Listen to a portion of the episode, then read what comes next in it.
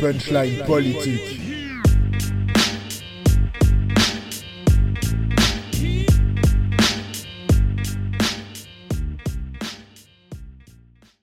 Et bonjour à toutes et à tous, bienvenue dans ce nouvel épisode de Punchline Politique, une chronique de 20 minutes pour comprendre.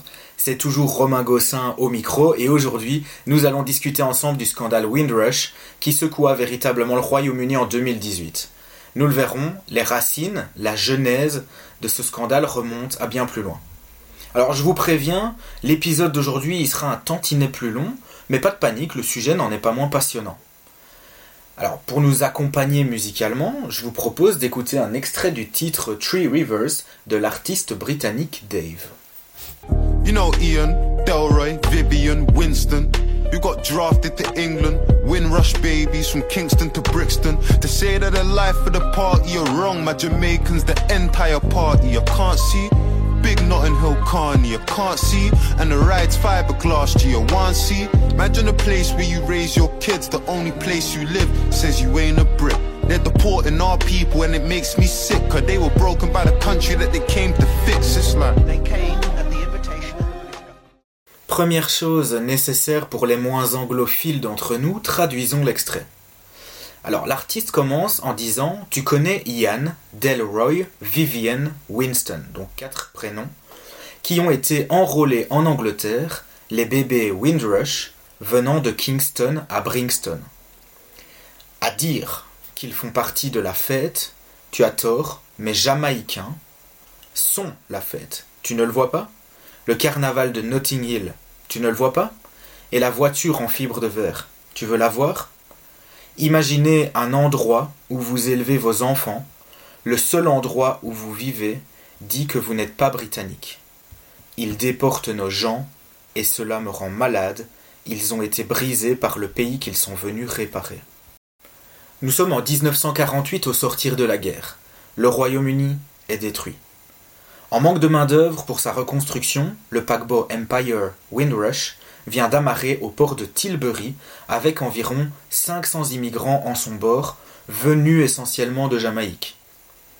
Payer l'équivalent de 1000 pounds actuels pour s'offrir un futur de l'autre côté de l'océan, c'est le destin qu'ont choisi ces artisans, charpentiers, mécaniciens ou ingénieurs caribéens. Au total, l'Empire Windrush traversa l'Atlantique de nombreuses fois et transportera un total de 524 000 immigrants venant des pays du Commonwealth, à qui l'on octroie immédiatement la nationalité britannique et l'autorisation de rester indéfiniment en échange de cette main-d'œuvre. Pour ceux qui seraient moins familiers avec le Commonwealth, il s'agit d'une organisation intergouvernementale composée de plusieurs États membres qui sont presque tous d'anciens territoires de l'Empire britannique.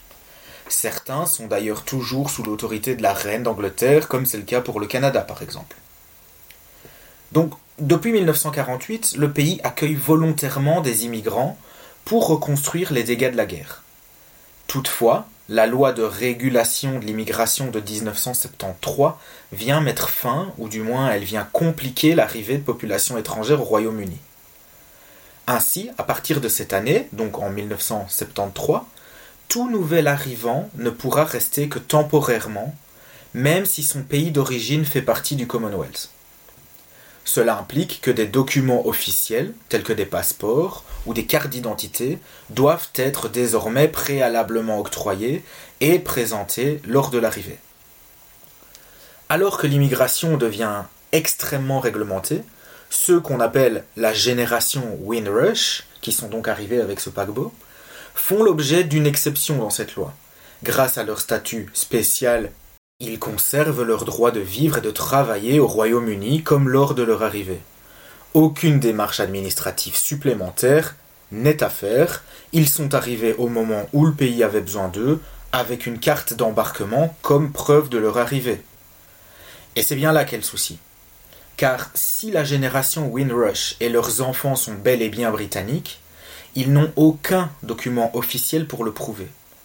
Comme je vous l'ai dit, l'octroi d'un passeport britannique arrive seulement après, avec la loi sur l'immigration de 1973. La génération Windrush se retrouve donc dans un véritable vide juridique. Leur situation va toutefois se lorsque le ministère de l'Intérieur prend la décision en 2010 de détruire les cartes d'embarquement de l'Empire Windrush, qualifiant ces documents d'obsolètes, prenant la poussière dans les archives nationales.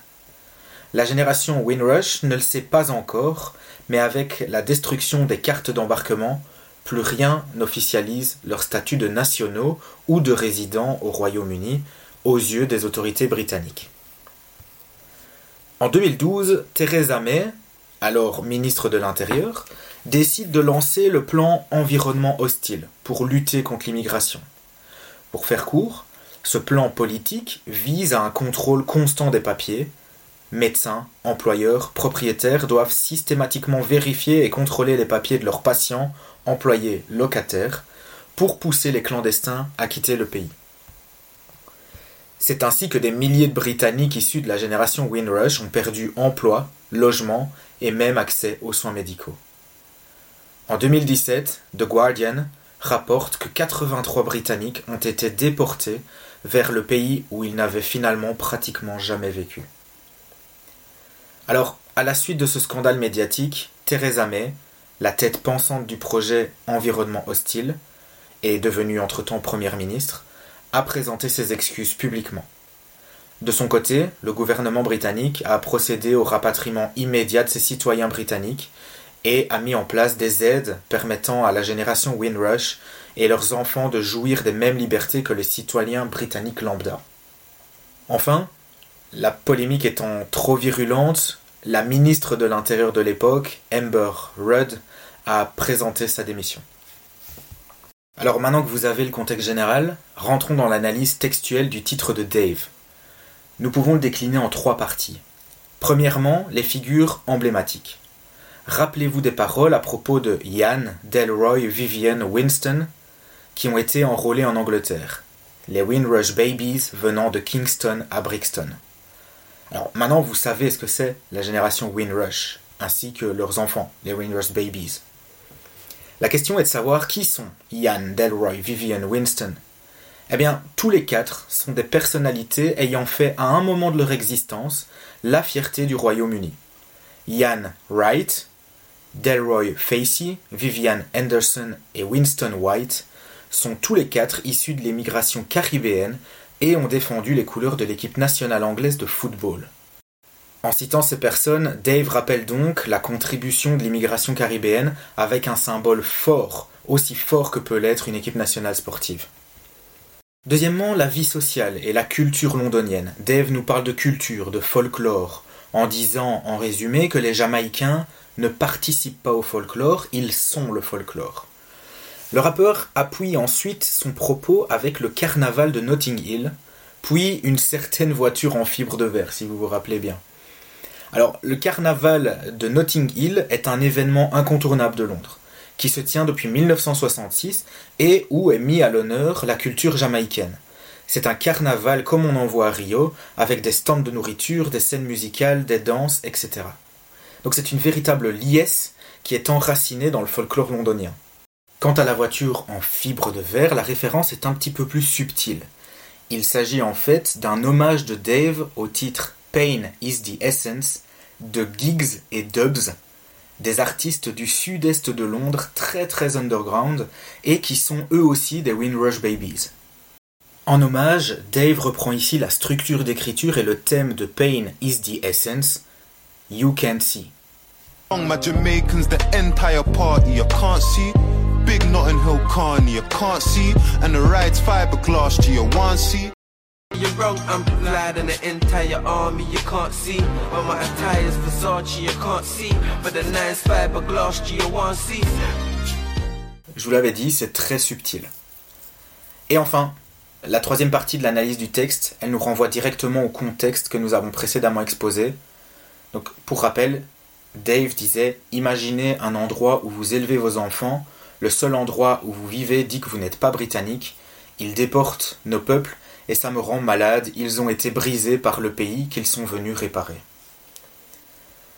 Évidemment, je vous conseille d'écouter euh, ce titre dans son entièreté sur votre plateforme favorite. C'était Romain Gossin pour la contextualisation de Tree Rivers de Dave. On se retrouve très bientôt pour un nouvel épisode. À très bientôt